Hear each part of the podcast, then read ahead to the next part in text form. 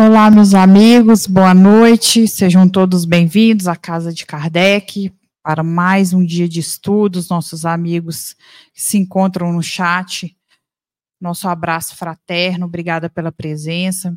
Então, vamos dar continuidade ao estudo do Livro dos Espíritos, questões 473 e 474, intitulada Possessos. E nessa nessa vibração, nessa calma em que nos encontramos de pensamento e sentimento. Vamos, quem se sentir à vontade, fechar os olhos, ir ao encontro do Cristo, nosso Mestre, que está em toda parte, assim como dentro de nós. Vamos manter essa sintonia no bem, de paz, para que possamos nos conectar aos trabalhadores espirituais da nossa casa, os nossos mentores, e assim recebermos do alto aquilo que cada um de nós veio buscar essa noite. Mestre Jesus, é com muita alegria nós agradecemos por estarmos aqui hoje. Mestre, sejais o nosso farol, guia os nossos passos. Que a vossa luz e o vosso amor possa nos inspirar para que cada um de nós possa fazer brilhar a nossa própria luz. Que as nossas palavras sejam palavras amorosas, que os nossos pensamentos sejam de paz, que os nossos sentimentos sejam sentimentos de amor e assim, mestre, numa linda corrente, que possamos fazer dessa casa um fulcro irradiador de muita luz a espargir por toda parte, a fim de que os nossos amigos do plano espiritual também recebam o lenitivo, que também recebam o amparo, que a dor de cada um seja acolhida pelo Cristo e que essa presença do Cristo dentro de nós possa nos fortalecer, enchendo-nos de esperança. Tudo que aqui ocorra, que seja pelas bênçãos do nosso Mestre Jesus, que assim seja. É com muita alegria que passo a palavra para o Carlos Alberto e vamos dar início à nossa atividade. Bom, pessoal, boa noite para todos. É com imensa alegria que estamos de volta à Casa de Kardec para mais um estudo do Livro dos Espíritos. Sejam todos bem-vindos, espero que estejam bem e vamos pedir a Deus que possa melhorar cada vez mais. Aqueles que estão vindo à casa a primeira vez, se sintam abraçados. Os nossos amigos que nos acompanham em casa, através dos, dos telemóveis. Isso é antigo, hein? Pessoal que está em trânsito, viajando, no trabalho, temos corações que nos acompanham. É, no refeitório de hospitais, reúnem trabalhadores para assistir o estudo do Livro dos Espíritos. É com grande alegria que eu saúdo a todos. Portanto, que Deus nos abençoe mais esse momento de espiritualidade, de fraternidade, e que a gente possa também endereçar as nossas preces, os nossos bons pensamentos para os nossos familiares, amigos e para todos que sofrem. É isso aí. Então, vamos juntos. Com muita alegria, o Livro dos Espíritos é obra básica da doutrina espírita, foi lançado no dia 18 de abril de 1857 por Allan Kardec em França. É obra básica da doutrina, dividida em quatro partes, sendo que cada parte depois foi trabalhada por Kardec em quatro outros livros, a saber, a segunda parte do Livro dos Espíritos foi dinamizada é, na obra intitulada O Livro dos Médiuns, a terceira parte, que trata das leis morais, o Evangelho segundo o Espiritismo.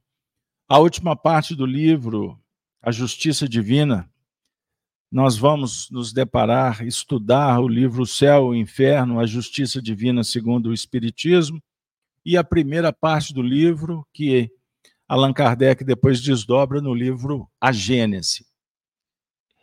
Além da obra A Revista Espírita. Todos estão convidados a conhecer o pensamento daquele que é o grande responsável, enviado por Jesus para codificar essa doutrina maravilhosa. Pois bem, nós estamos trabalhando com a segunda parte do livro, no capítulo 9, intitulado Intervenção dos Espíritos no Mundo Corporal. Hoje, nós vamos iniciar o tópico possessos. Fazendo apenas uma conexão, nós viemos trabalhando com o tópico influência oculta dos espíritos em nossos pensamentos e atos. Então, para iniciar o, nosso encontro, eu vou solicitar que a nossa querida Denise possa fazer a leitura.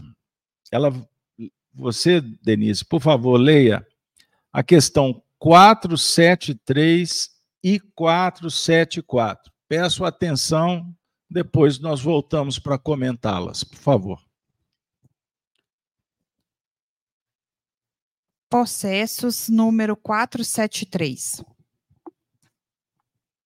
Um espírito pode tomar momentaneamente o envoltório corporal de uma pessoa viva, isto é, introduzir-se num corpo animado e agir no lugar do espírito que nele se encontra encarnado? Resposta: O espírito não entra num corpo como entras numa casa. Identifica-se com o espírito encarnado cujos defeitos e qualidades sejam os mesmos que os seus, a fim de agirem conjuntamente. Mas é sempre o espírito encarnado quem atua, como quer, sobre a matéria de que se acha revestido. Um espírito não pode substituir-se ao que está encarnado, pois este terá que permanecer ligado ao seu corpo até o termo fixado para sua existência material. Questão 474. Se não há possessão propriamente dita, isto é, coabitação de dois espíritos no mesmo corpo, pode a alma ficar na dependência de outro espírito? De modo a ser por ele subjugada ou obsediada a ponto de sua vontade vir a achar-se de certo modo paralisada? Resposta: sim. E são esses os verdadeiros processos. Mas é preciso que saibas que essa dominação jamais se dá sem a participação de quem a sofre, quer por, fraque... quer por sua fraqueza, quer por desejá-la. Muitas vezes se tem tomado por processos alguns epilépticos ou loucos que mais necessitam de médico do que de exorcismo. Na sua na su... comentário de Kardec. Na sua acepção vulgar, a palavra possesso supõe a existência de demônios, isto é, de uma categoria de seres de natureza má, e a coabitação de um desses seres com a alma de um indivíduo no seu corpo. Considerando-se que, neste, nesse sentido, não há demônios e que dois espíritos não podem habitar simultaneamente o mesmo corpo. Não há possesso, segundo a ideia comumente associada a esta palavra. Pela palavra possesso, deve-se entender apenas a dependência absoluta em que uma alma pode achar-se com relação a espíritos imperfeitos que a subjuguem. Muito bem. Muito obrigado pela leitura. Temos material para estudar. Vamos começar o diálogo? Então vamos destrinchar. Na pergunta 473, vejam bem. Um espírito pode tomar momentaneamente o envoltório corporal de uma pessoa viva? Isto é, introduzir-se num corpo animado e agir no lugar do espírito que nele se encontra encarnado? Essa questão ela ela sugere aqui muito, muitas reflexões. No Espiritismo, nós estudamos um dos pontos fundamentais que é a influência dos espíritos em nossas vidas. É o tópico aqui trabalhado no Livro dos Espíritos. Lembram da questão 459? Influem, influenciam os espíritos em nossas vidas? A resposta: mais do que imaginais de ordinário são eles que vos dirigem. Então, nós temos algumas semanas aqui conversando sobre o tema. Falamos que os espíritos nos influenciam pelo pensamento, pela conjugação, pela inter, interação do fluido que cada um de nós possuímos, o fluido é, do nosso perispírito, do corpo espiritual. Em nível de energia, em nível de vibrações, de frequência. O certo é que as influências têm como base o fenômeno mental. Sem a mente, não há influência dos espíritos. Certo? Então, nós somos responsáveis por produzir pensamentos. E a nossa mente reflete esses pensamentos. Ela compartilha esses pensamentos. Da mesma forma, nossa mente funciona como um espelho que reflete pensamentos que vêm de terceiros. Então, a nossa mente passa a ser uma antena. Uma antena que capta, uma antena que irradia. Certinho? A pergunta de Kardec, uma vez que nós estamos trabalhando já algumas questões sobre a influência dos espíritos, ela é muito clara sobre o ponto de vista de um espírito tomar momentaneamente o envoltório corporal de uma pessoa viva. É possível. Qual o envoltório que ele está falando? O corpo físico. Está correto? Com isso, o espírito pode introduzir de tal forma a ocupar o lugar daquele que é o, o influenciado, vamos dizer assim. Ou seja, o hospedeiro, o hospedeiro se confunde com o hóspede. O hóspede pode tomar o lugar do hospedeiro? Essa é a pergunta. E, naturalmente, nós vamos dialogar com alguns termos usados no populacho. Por exemplo, incorporação. Já viram falar dessa palavra? O indivíduo incorporou um espírito. Hein? Já ouviram essa expressão? Então, a pergunta, a princípio, é simples. É possível que o indivíduo se ausente totalmente para que um outro tome lugar e passe a agir tomando as rédeas, literalmente, da vontade do indivíduo? Essa é a pergunta. E os espíritos responderam para Kardec da seguinte maneira: o espírito não entra num corpo como entras numa casa. Identifica-se com o espírito encarnado, cujos defeitos e qualidades sejam os mesmos que os seus, a fim de agirem conjuntamente. Mas é sempre o espírito encarnado quem atua, como quer, sobre a matéria de que se acha revestido. Um espírito não pode substituir-se ao que está encarnado, pois este terá que permanecer ligado ao seu corpo até o termo fixado para a sua existência material.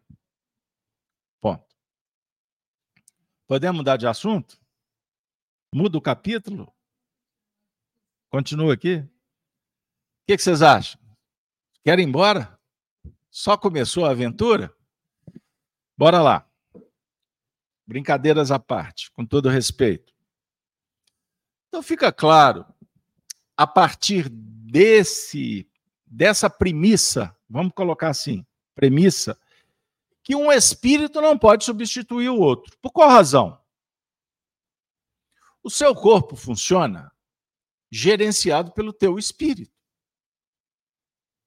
Sem o espírito, o corpo não tem vida. Fiz-me claro? Então a vida começa quando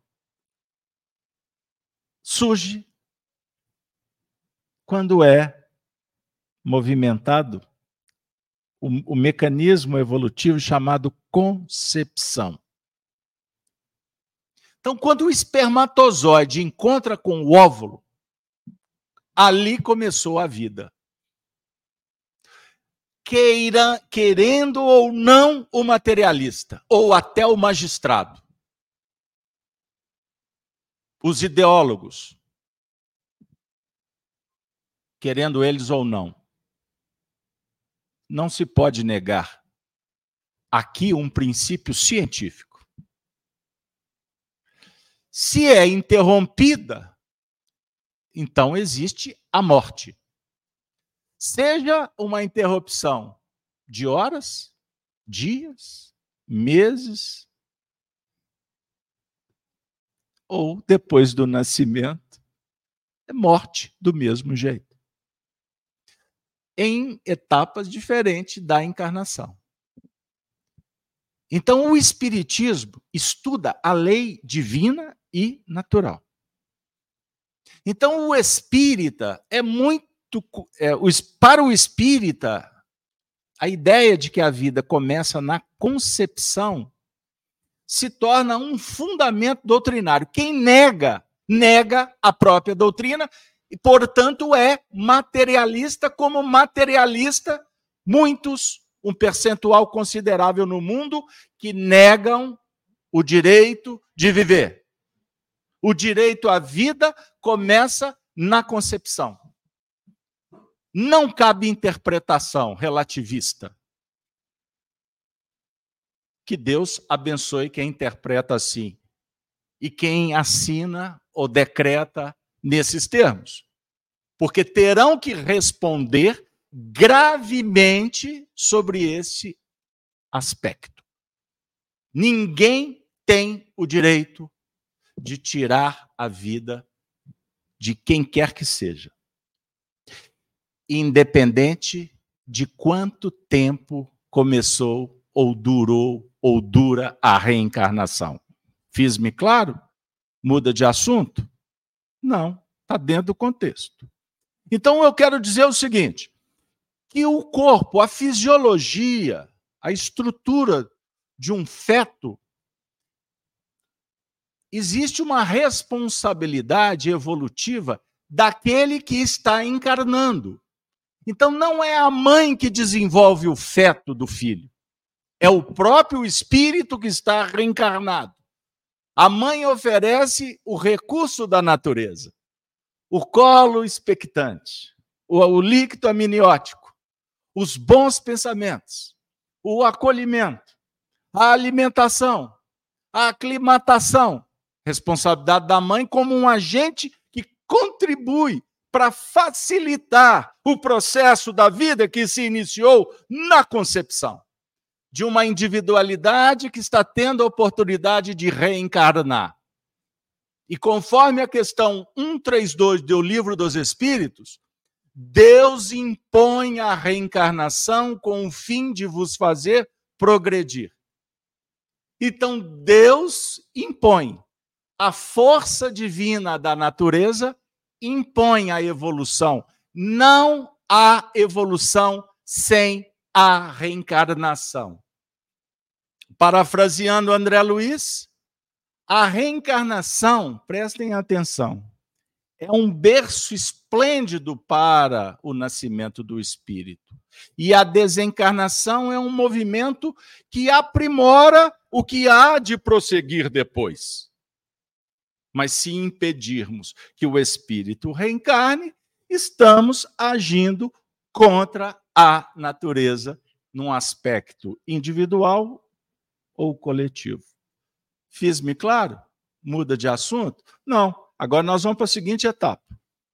Sendo o espírito responsável pelo desenvolvimento do seu corpo desde o momento da concepção até o momento da desencarnação, não há possibilidade que esse espírito, no caso, eu estou aqui cuidando, o meu psiquismo é responsável pela desenvoltura da minha estrutura fisiológica. Se eu sair de cena, o meu espírito morre. Ou, ou, melhor dizendo, o meu corpo falece. Vai haver uma grande batalha até a destruição total, desagregação geral e restrita, no chamado fenômeno destrutivo, mas não é destrutivo, é apenas de desagregação molecular e por aí vai. Então, se o meu espírito não pode se ausentar, porque senão o meu corpo vai morrer, durante todo o processo reencarnatório, o meu corpo precisa do meu espírito. O meu espírito não pode ser substituído, porque os laços que prendem a matéria são laços pessoais, que caracterizam inclusive a própria estrutura que movimenta a fisiologia. Portanto, o DNA, o código genético, ele é o tempo todo mantido pelo psiquismo daquele que está encarnado. Se o tema é possessão, ou seja, influência espiritual em nossas vidas, nos casos graves de obsessão, abrindo um parênteses para quem chegou agora, as influências espirituais elas se desenvolvem, são graus diferentes de influência.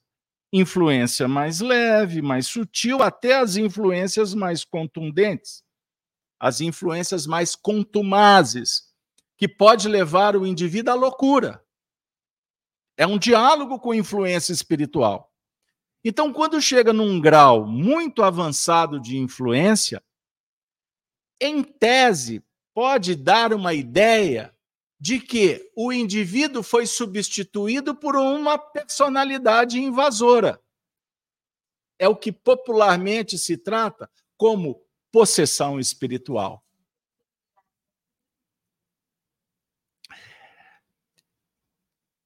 Para classificar doutrinariamente, para auxiliar a todos, Kardec simplifica tratando a influência espiritual como a influência espiritual simples, a fascinação e a subjugação. Isso é didático só para a gente entender. A influência simples, a influência simples, ela se caracteriza por alterações de humor. O indivíduo que vai do céu ao inferno com facilidade. De dia ele está sorrindo, de tarde ele está em ele está é, entristecido, não é? Agora ele está muito feliz, daqui a dois minutos sai de perto porque a casa vai pegar fogo. Então, o indivíduo que oscila emocionalmente, ele é um terreno muito fértil para influências espirituais sutis. Então, existem movimentos obsessivos na nossa sociedade muito mais do que a gente imagina. O indivíduo vende saúde, vende uma boa imagem, mas muitas vezes está vivendo dramas existenciais com influências que interferem no seu linguajar, no seu comportamento, mas muitas vezes ainda são influências espirituais que podem ser tratadas como obsessões mais simples. A fascinação é quando o processo se desenvolve e o indivíduo começa a perder o senso moral, prático, o sentido das coisas. Numa linguagem mais simples, ele começa a se julgar o dono da verdade, a opinião dele que impera, e o juízo os que o observam é, constatam comportamentos que saem da normalidade, mas ele, o, o, no caso, o enfermo, não consegue identificar que as alterações de comportamento vão tomando uma dimensão que chega a levá-la numa condição de muita gravidade.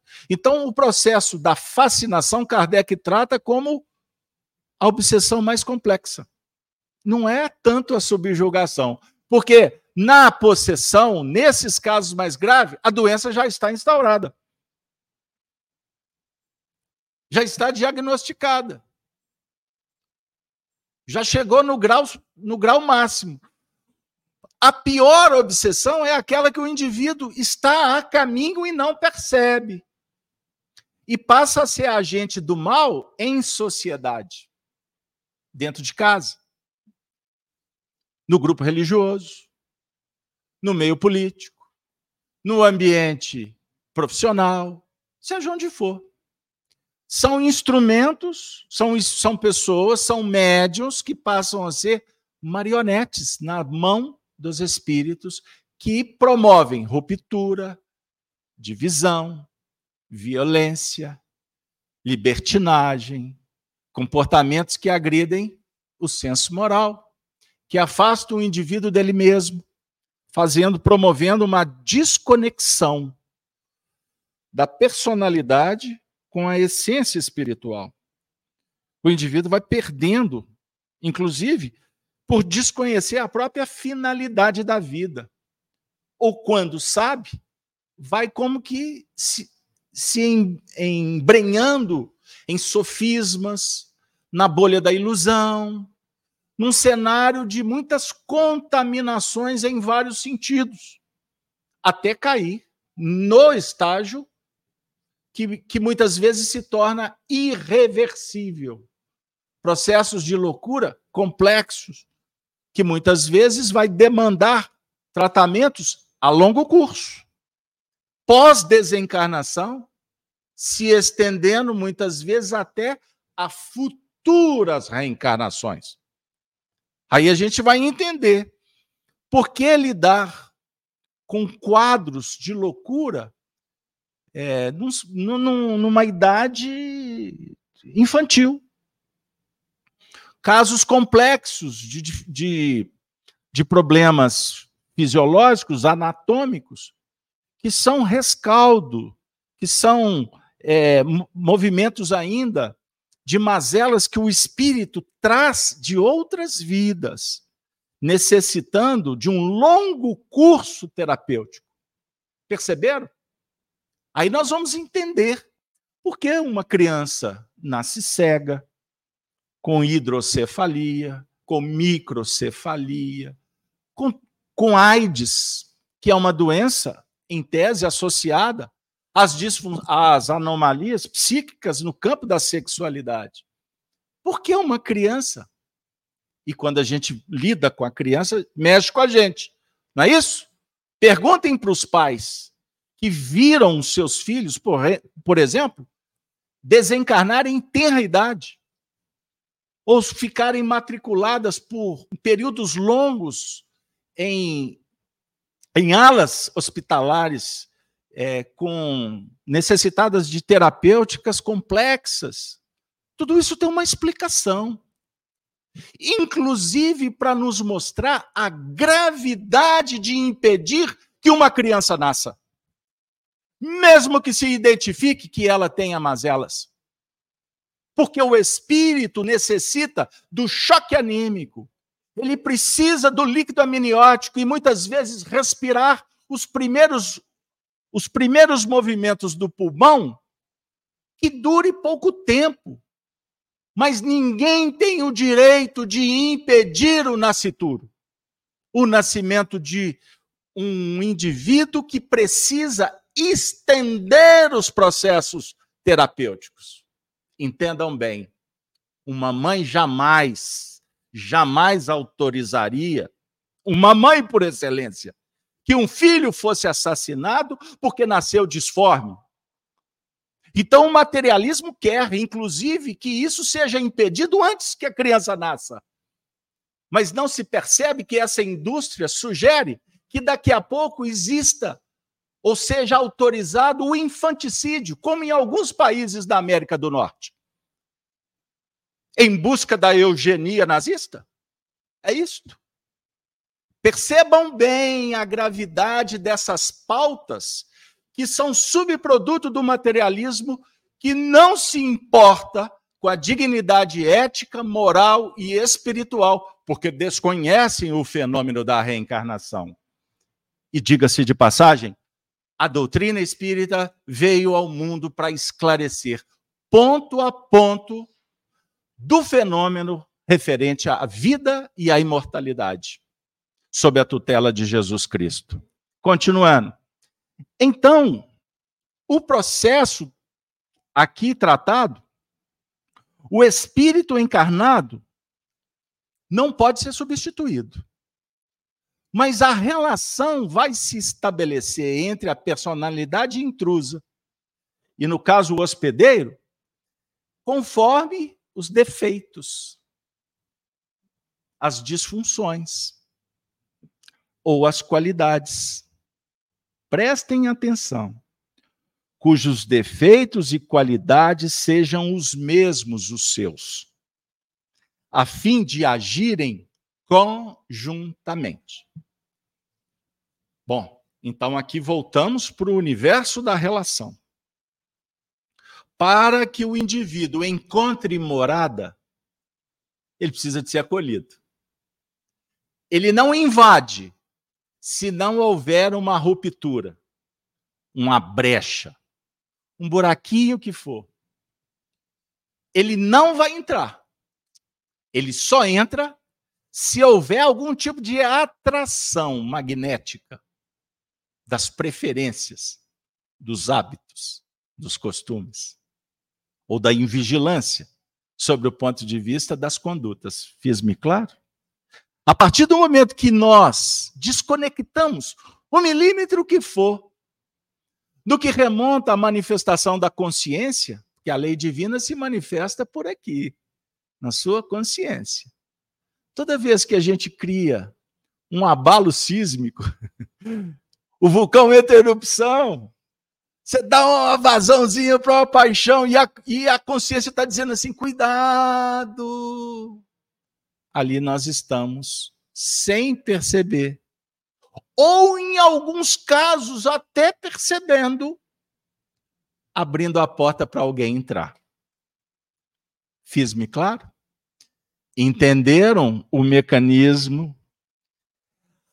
Mas você pode falar assim, mas Carlos Alberto, o indivíduo está lutando, ele não quer.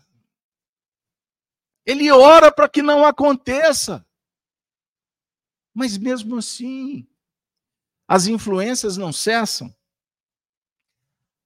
Aí vai existir, prestem atenção no que eu vou dizer. Aí vai acontecer um mecanismo chamado as expressões do passado. Ah, ou seja, nós temos, nós estamos diante de um cenário chamado vida. Vida é misericórdia. Vida é oportunidade. A vida sugere evolução. A evolução se dá pelo esforço pessoal do indivíduo, em superar os seus limites, em resolver os seus problemas, se relacionando com o semelhante, ou seja, trabalhando em busca do conhecimento, da sabedoria e da virtude. Então, nos relacionamos para trabalhar nesses três movimentos, certo? Por isso aprendemos uns com os outros. Ensina Emmanuel que vivemos num mundo de interdependência e repercussão. Ou seja, precisamos uns dos outros. Eu ofereço e também recebo. Eu irradio e também decodifico a irradiação que vem do outro. Ok? Ninguém evolui sozinho. Ponto. Você pode desconectar do mundo, subir e viver lá no Himalaia. Vai chegar um momento que você vai ter que descer. Porque o, o vazio vai chegar. É na relação é que nós vamos nos motivando e nos preenchendo. Porque o outro nos conta. O outro nos fala do que nós precisamos. Então, quando alguém gritar com você, Preste atenção que você gritou com alguém. Quando alguém faz um carinho, você também fez um carinho por aí. A definir que a vida devolve. É a natureza divina. Não tem perreps. Então, quem aborta um processo evolutivo vai responder por esse crime. Seja abortar o próprio processo ou dilacerar um processo do outro. Ponto. É da lei. Entendam bem. Então, o próximo nos ensina a pensar. O próximo nos diz: olha, tem uma outra janela do lado de lá. O próximo nos fala que a grama muitas vezes é mais verde do que a gente pensa, ou que precisa de jogar aguinha na grama, e por aí vai. E nós nos relacionamos com encarnados e com desencarnados. Olha que maravilha. Ai, que saudade dela. Não se preocupe, porque ela pensa em você em algum lugar. Ele se lembra de você. Casaberta, ele morreu. Morreu para os homens. Ninguém morre. Nós somos filhos de Deus. Nós somos espíritos imortais. Eles podem até tirar a vida eles podem até me alvejar o meu corpo e eu serei obrigado a passear pelo reino dos espíritos. Mas ninguém vai matar o meu espírito. Por isso, Paulo de Tarso afirma: não temais os homens. Aliás, Paulo em Efésios nos fala que a nossa maior preocupação deve ser contra os principados e as forças trevosas o mundo espiritual que nos rodeia. Paulo de Tarso fala para a gente dar atenção maior. Porque os homens por aqui são marionetes. E que você pode perfeitamente dizer sim, sim e não, não. E os espíritos que você não vê? E que nos circundam, que nos circunvolve, que estão em toda parte, que em determinado momento a gente identifica, sente, mas muitas vezes não consegue identificar qual é o pensamento que é teu, qual que é o pensamento que veio das esferas espirituais. Embora, à medida em que você adquire experiência, você começa a entender. Você começa a perceber quando a ideia é tua. Você começa a identificar quando a coisa é boa, quando tem tudo para dar ruim. Isso vale para aqueles que se interessam em se conhecer. Conheça a ti mesmo. Domina a ti mesmo. Transforma a ti mesmo. Agora, o materialista que está interessado só em ficar assistindo televisão, indo para o campo de futebol, vai lá, trabalha um pouquinho, vai ali no posto de saúde, paga, vai no banco, etc. E ponto. Ele vai identificar o quê? A não ser o que brota do próprio umbigo?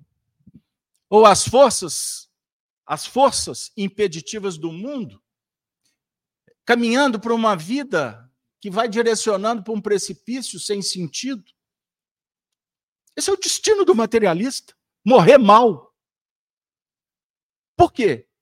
Não qualifica a vida. Não cuida da alma. Não trata do espírito. Vai dar certo isso? Conta para mim. A partir do momento em que você tem a concepção, a convicção que você é um espírito imortal. Agora, essa turma que está brincando de viver, nem aí, deita a cabeça no travesseiro, nem para para pensar o que fez, para ele não tem problema.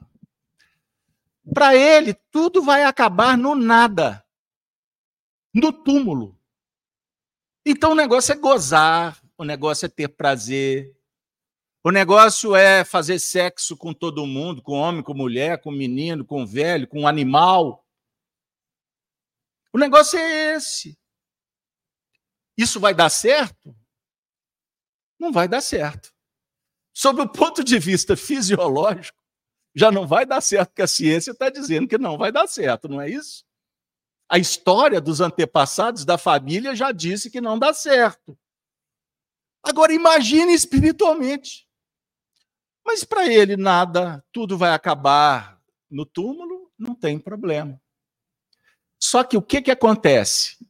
Estudos sérios no campo da psique já apresentam resultados dos indivíduos que caminham na direção da morte, tendo optado pela, por uma vida inteira materialistas na grande parte, quando vai chegando o momento decisivo, fazem uma revisão de valores. E muitos chegam a pedir perdão para alguma coisa no universo. Porque na hora que o instinto de conservação é bombardeado, o que, é que eu estou dizendo? Um boi, vou dar um exemplo da, lá na agropecuária. O boi, quando está sendo direcionado para a matança, quando ele vai ser morto, hoje já é comprovado que ele descarga, ele, ele solta uma descarga de adrenalina. André Luiz, lá nos anos 40, através do Chico Xavier, inclusive fala desse tema no livro Missionários da Luz, que envenena a própria corrente sanguínea adrenalina. Ele pressente que está sendo encaminhado para a morte. Ele não raciocina. Ele não sabe que ali tem um monstro, que é o homem que vai matá-lo. Mas ele pressente. Porque ele é um espírito que está em evolução. Maltrata uma planta uma roseira, briga com uma, com uma árvore. Quem lida na natureza sabe que tem resposta. Portanto, se existe sensibilidade nas plantas, se existe sensibilidade num animal, nós estamos em outro estágio. E disse Deus: haja luz. O código de ética, moral e espiritual da humanidade, se vocês estudarem apenas os três primeiros capítulos do Antigo Testamento, quando Deus, o Criador, simbolicamente traduzido por Moisés, ele apresenta para nós o código de ética da vida. Tudo que fizermos que for contra esse código, o instinto de preservação ele é acionado de uma forma ruim. Diferentemente, quando você levanta de manhã, faz uma prece, meu Deus, muito obrigado. Muito obrigado pelo dia. É como se você pingasse um colírio nos olhos e identificasse o fenômeno poético da natureza. Você sai estimulado. É como se uma carga energética fosse introduzida na nossa intimidade. Não é assim? Então vejam bem, então, quando o instinto de conservação ele é acionado, ele é uma inteligência, vou dizer assim, uma inteligência bruta. Mas é inteligência. E não tem nove horas, não tem conversa. O indivíduo sabe que está morrendo. Nessa hora, caboclo. Cabocla, hein? Nelson Gonçalves. Só para quebrar um pouquinho, porque senão vocês vão chorar. Nessa hora, o filho chora e a mãe não escuta. Essa hora é a hora do vamos ver. Perceberam? Então não tem ideologia. Não tem tratado religioso que não não tem ciência. Não tem conversa, é você com Deus, é você com a natureza. Então, por isso que nós sabemos, não precisa você estudar muito, do que, que é a verdade, do que, que é a lei da natureza. Perceberam? Então, o espírito, quando atua uma personalidade invasiva, chega perto do nosso coração e começa a influenciar a gente sente. Você percebe. Por mais ignorante que o, que o indivíduo seja, ele sente quando há alguma coisa de errado no ar. Então, eu falei que os espíritos nos influenciam pelas nossas tendências, pelo nosso caráter, pelos nossos costumes, pela bagagem espiritual que trazemos. Ninguém fala para o outro comer chocolate se o indivíduo não gosta de chocolate. Combinado? Vamos combinar? É isso assim.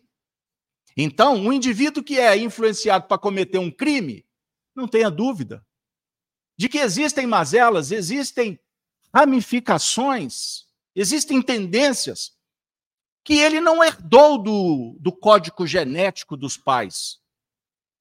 É, um, é uma é uma genética moral ou espiritual que ele traz de outras experiências. Por isso é que muitas vezes você conversa com alguém que fala assim: puxa vida, eu já pensei em tirar minha própria vida. Existem pessoas que passaram uma vida inteira pensando em tirar a própria vida. E foi uma luta seguir adiante mas graças a Deus estão aqui e não tiraram a própria vida. Aí eu pergunto para vocês, por que, que o indivíduo pensou em tirar a própria vida? Qualquer problema brotava essa ideia. Um percentual considerável, eu não estou generalizando, mas já fizeram isso no passado. Fugiram de si mesmos. Abandonaram seus compromissos. Em alguns casos, por influências espirituais, porque a partir do momento que você pensa em tirar a própria vida, tirar a vida de alguém, você está num movimento contra a natureza. Combinado? Então a natureza em toda parte. A natureza prodigaliza a vida. Então todos os movimentos que vão contra a vida gera toda uma energia destruidora, negativa. E isso atrai, aglutina, mentes enfermiças que vibram nessa faixa. Então, um ato criminoso podem ter certeza que o indivíduo não pratica sozinho. O que não exime de responsabilidade, entendam bem. Não exime de responsabilidade. Mas existe uma cumplicidade espiritual. Nós já fizemos trabalho, por exemplo, em presídios. Eu já conversei com muita gente que cometeu crimes. Assassinato, por exemplo. Quantas vezes ouvi expressões: não fui eu que apertei o gatilho? Uma força descomunal. Mas a ideia vinha sendo alimentada por muito tempo. Por muito tempo. Eu estou falando de uma premeditação. Perceberam? Então nós todos nós, não podemos dizer que dessa matéria a gente não tem algum tipo de experiência. Porque em algum momento da nossa vida, a influência passou perto e nós cedemos. Para não dizer que também já fomos protagonistas à influência para que outro fizesse. Perceberam?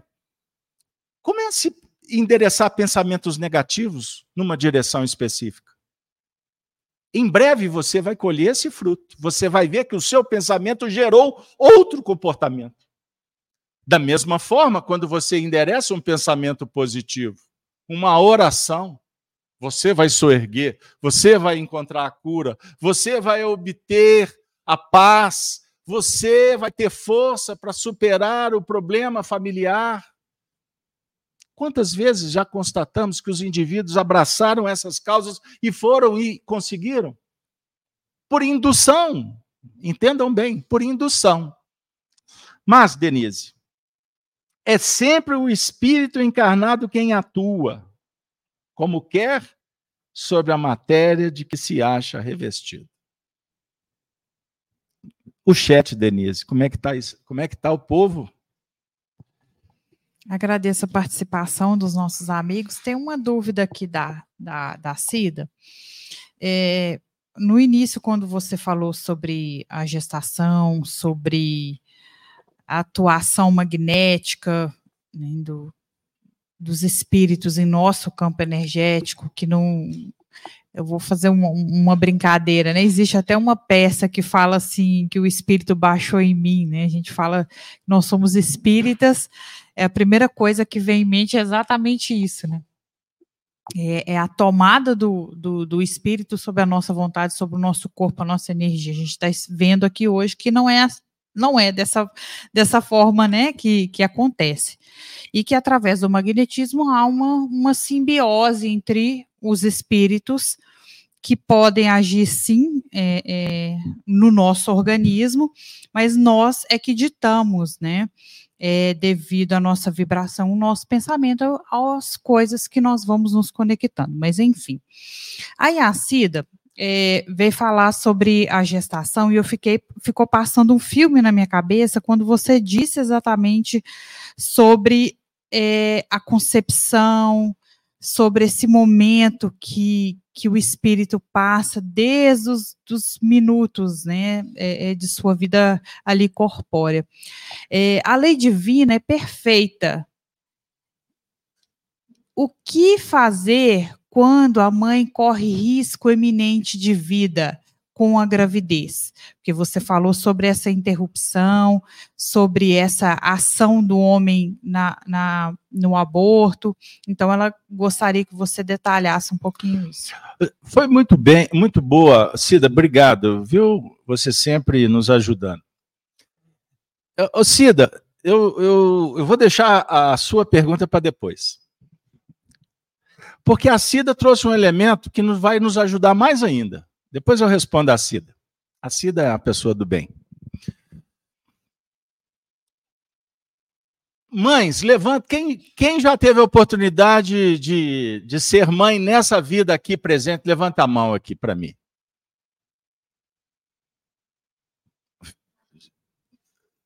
Beleza. Então, vocês foram mães, ou vocês. Não, vocês são mães.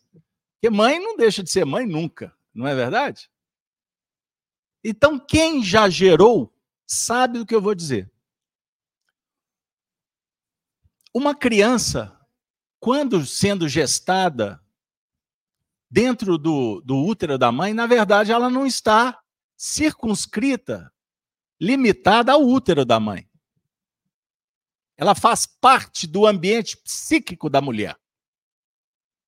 Então, a gravidez é um dos fenômenos mediúnicos mais extraordinários. De tal sorte que o psiquismo do reencarnante costuma alterar a dinâmica psíquica da mãe. Entendam bem. Uma mãe consegue identificar as que são experientes, né? Aquelas que que prodigalizaram muitas reencarnações, bem-aventuradas, hein? Fizeram muita luz. As que ainda não, não se preocupem que não vão ser leis que vão impedir, porque a lei divina vai autorizar que você seja mãe na hora certa. Porque é a, a experiência mais extraordinária que uma mulher pode viver. E nós, homens, ainda estamos longe de chegar e ter essa competência. Por isso que tem muito homem vestido de mulher assinando decreto contra. E não tem problema, não. É para falar mesmo. porque não tem problema mesmo.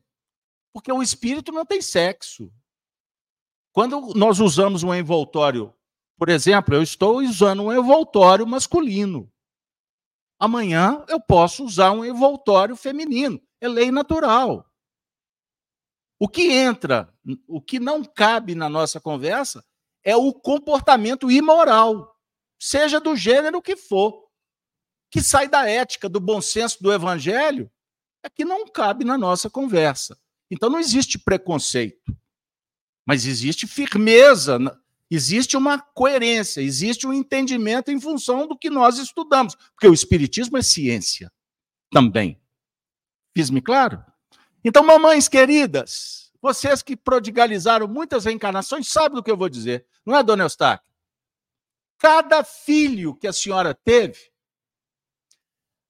o psiquismo da senhora mudou. E quando eles nasceram, a senhora se espelhou neles em alguma forma. Se engraçado, eu conhecia isso aí. Perceberam?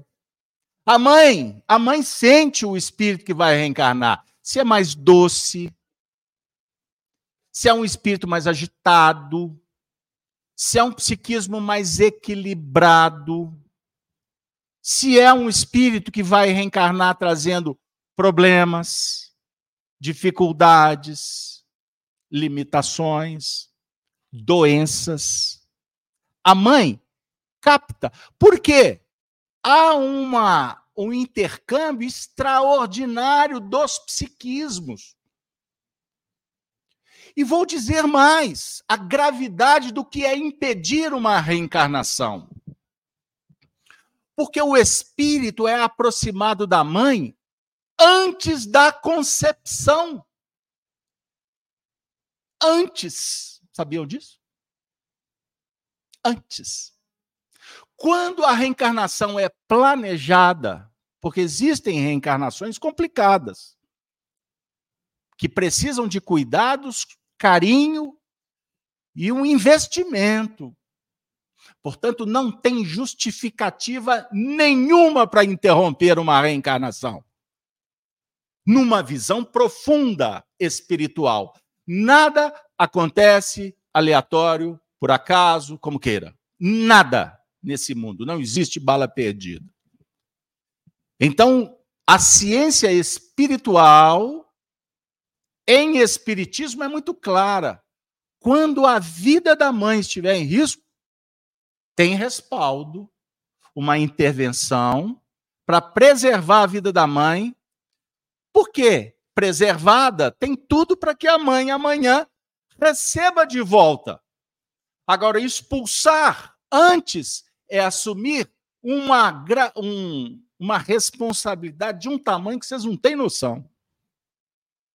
Porque é um ser frágil que está sendo assassinado, expulso. Entendam isso. Não tem meia conversa. Ou é ou não é. Então, cada filho que nasce é um espírito que traz experiências, vivências. E a mãe percebe isso. É muito comum a mãe falar assim, engraçado, o filho, muito racional que reencarnou, na época que eu estava grávida, eu já escutei isso. Você acredita que eu fiquei fera no âmbito racional? Resolvi umas coisas com uma praticidade que não era comum antes. E depois que o menino nasceu, que pena, voltei à normalidade. Escutei isso de uma forma até muito. É, de uma forma hilárica, alegre. Uma confidência. Entendam isso? Então, quando nós estamos tratando, veja bem, enquanto nós estamos tratando da influência espiritual, o espírito identifica. Ele identifica sim quando a influência chega, porque existe uma alteração na dinâmica do seu plano mental. E isso repercute, gente, no sistema endócrino. Existe uma alteração química Tanto é verdade que existem processos obsessivos que o indivíduo é, ele entra em processo de doença fisiológica, ou seja, a mente ficou enferma, o corpo, espírito corpo espiritual destrambelhou, isso gera uma repercussão natural do corpo físico. Porque quem comanda o corpo físico é o psiquismo, não tem conversa. Vibra, pense bem, alimente, ame, que isso tudo influencia na sua saúde. Então, saúde, na concepção daquele órgão estranho que existe por aí, não é ausência de doença. É o equilíbrio em todos os níveis: psicológico, comportamental, religioso. É você encontrar mecanismos de equilíbrio em todos os sentidos. Então, a pergunta da nossa querida Cida, em Cida, qual foi a pergunta mesmo? Puxa vida, a situação ficou complicada. Esqueci a pergunta da Cida. Denise também. A lei divina é perfeita.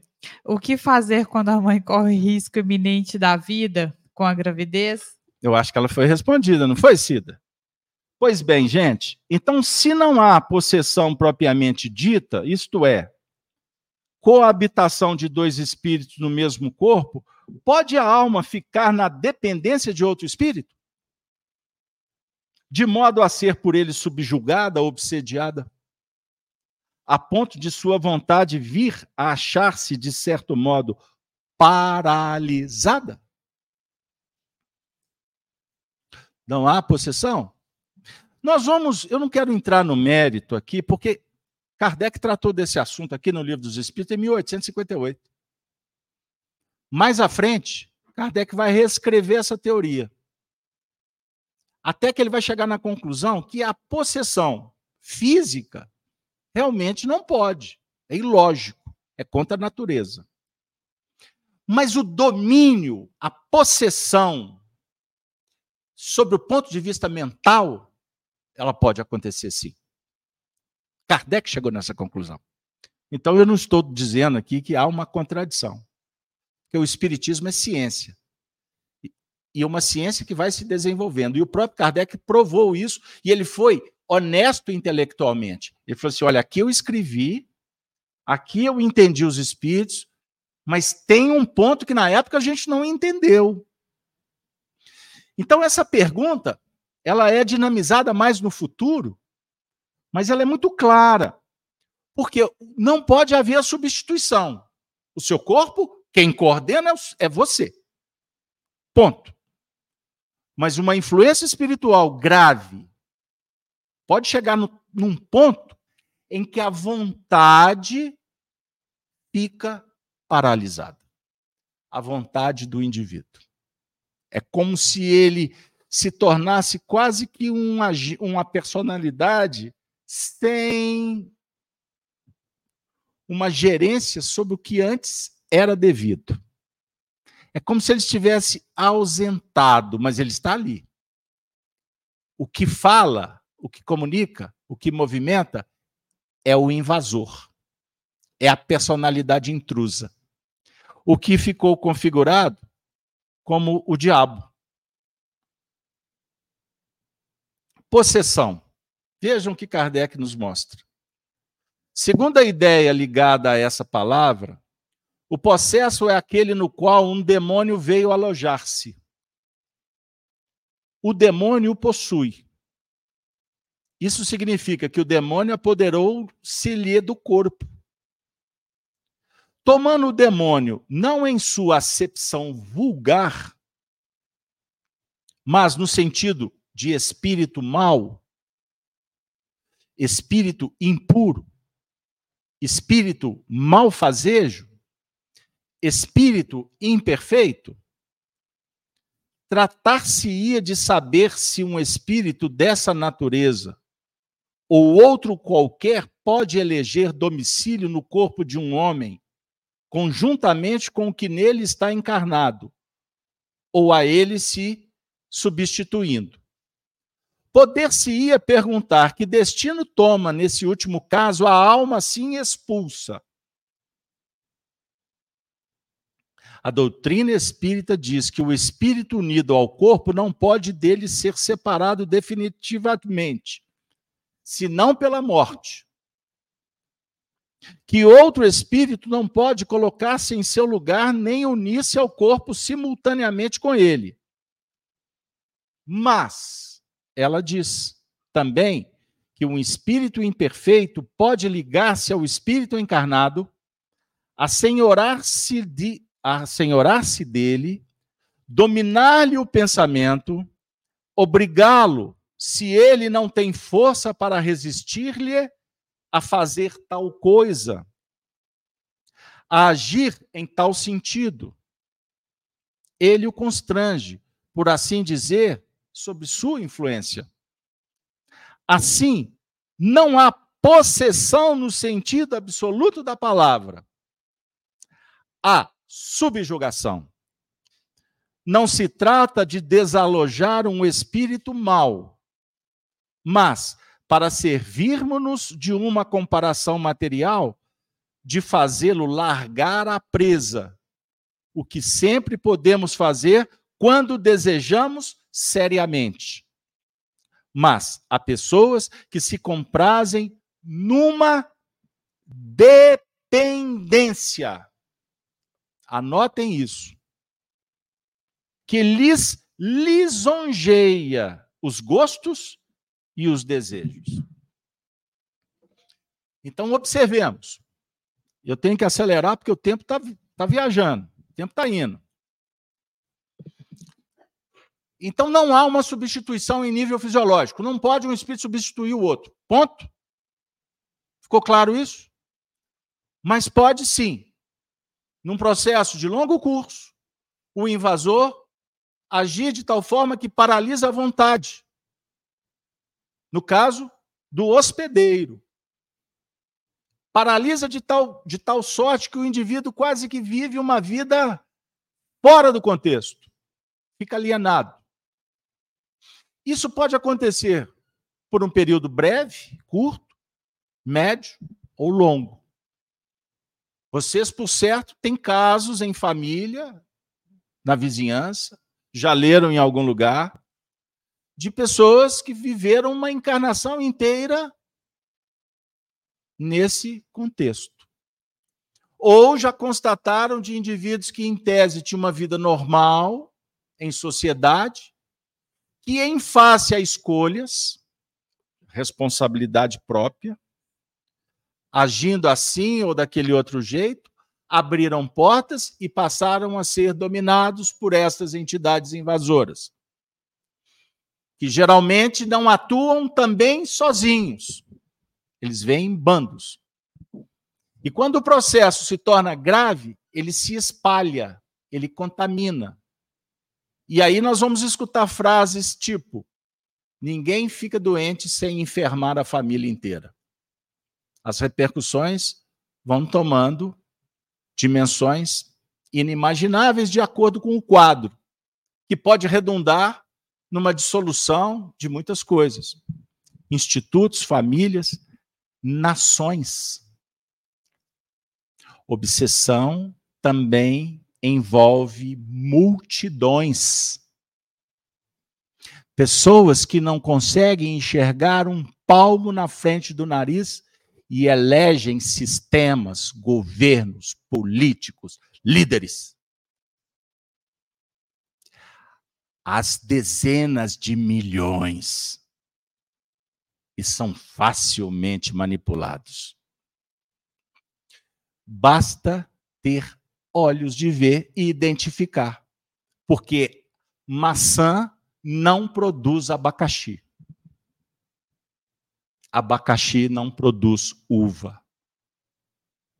A sua consciência, a tua percepção, hoje, já te dá condição de identificar o que é o certo, o que é o errado. O certo projeta o bem, o errado gera possessão obsessão.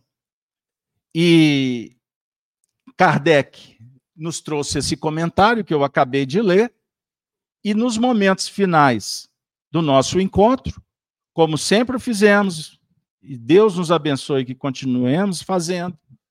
Nós começamos uma reunião espírita com doutrina, com filosofia, ciência, e trazemos sempre as reflexões do Evangelho, porque Jesus é, sem dúvida alguma, a referência moral do Espiritismo.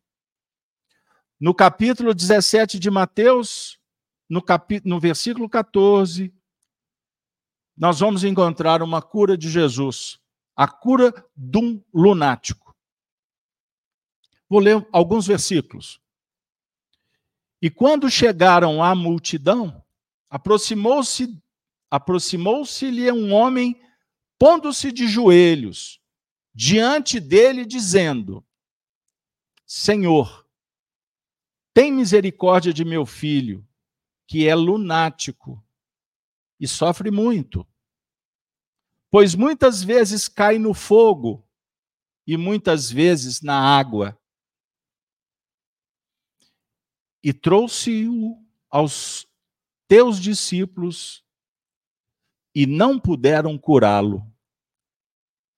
E Jesus respondendo disse: Ó oh, geração incrédula e perversa, até quando estarei eu convosco?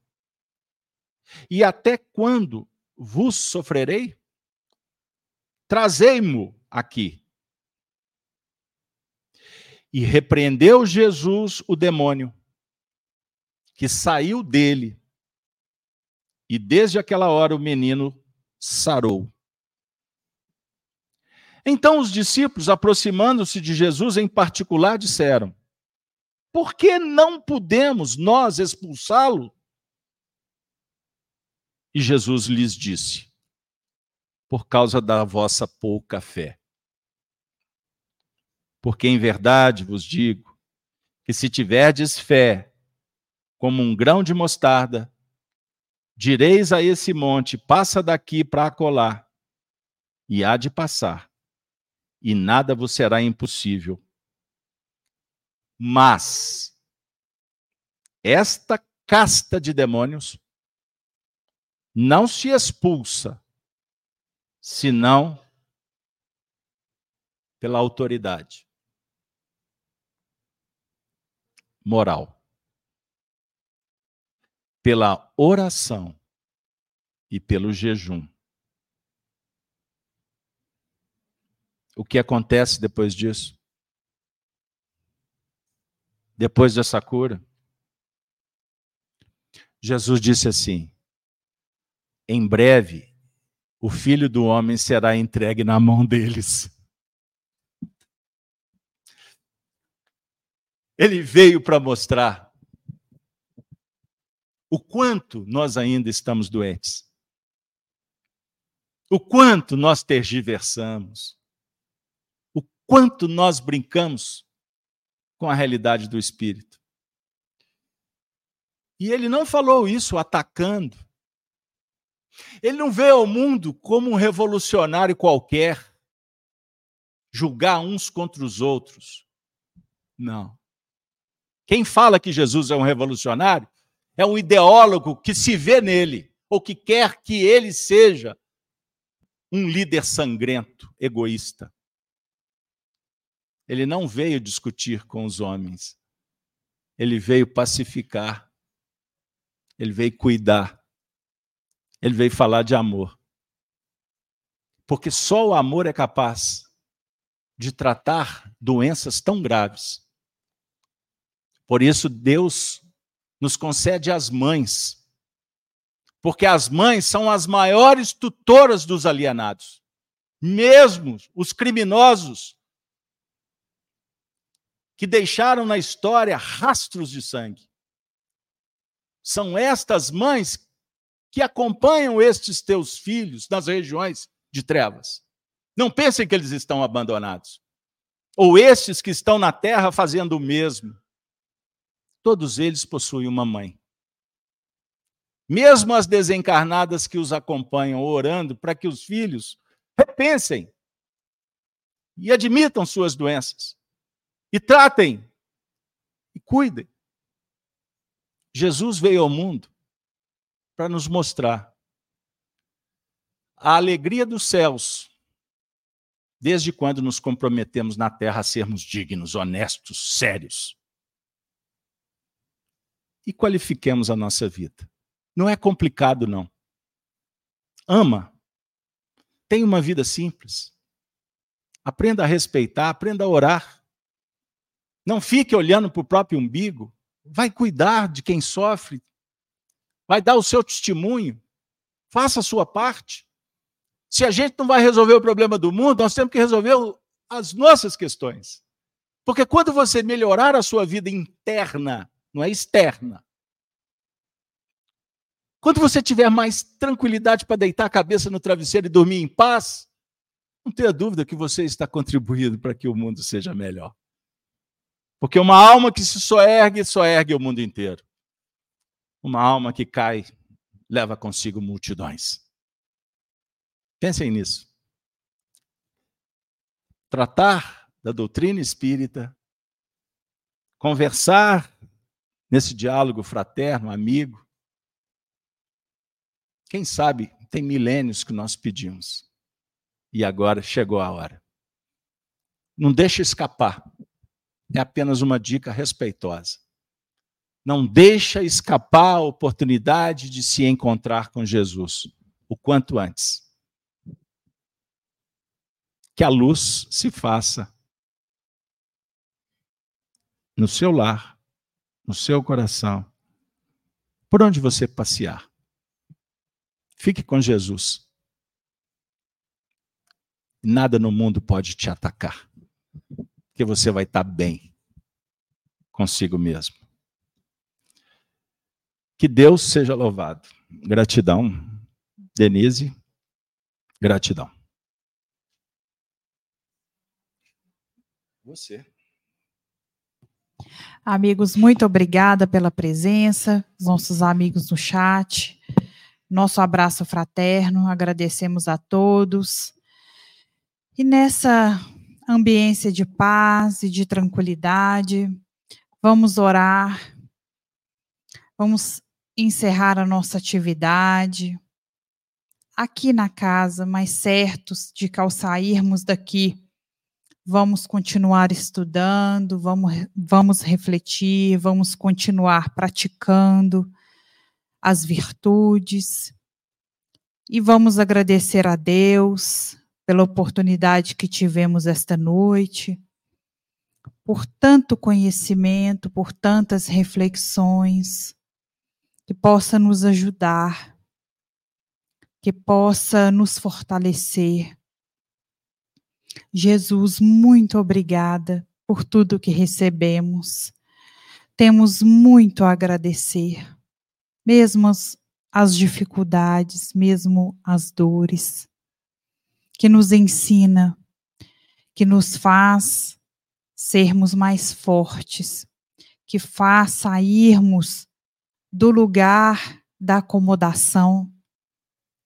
Obrigada nos momentos de fraqueza, nos momentos de dor. Que a vossa luz e o vosso amor nos ampare. Que a vossa luz permita que a nossa própria luz possa brilhar. E assim vamos trilhando o nosso caminho com gratidão, com muito trabalho, com muita dedicação, pensando naqueles que não puderam estar aqui esta noite, corações amigos, ou até mesmo aqueles que não conhecemos, nós emanamos pensamentos de amor e de bondade, a fim de que, como nós que recebemos tantas bênçãos, os irmãos também possam receber dos dois planos da vida.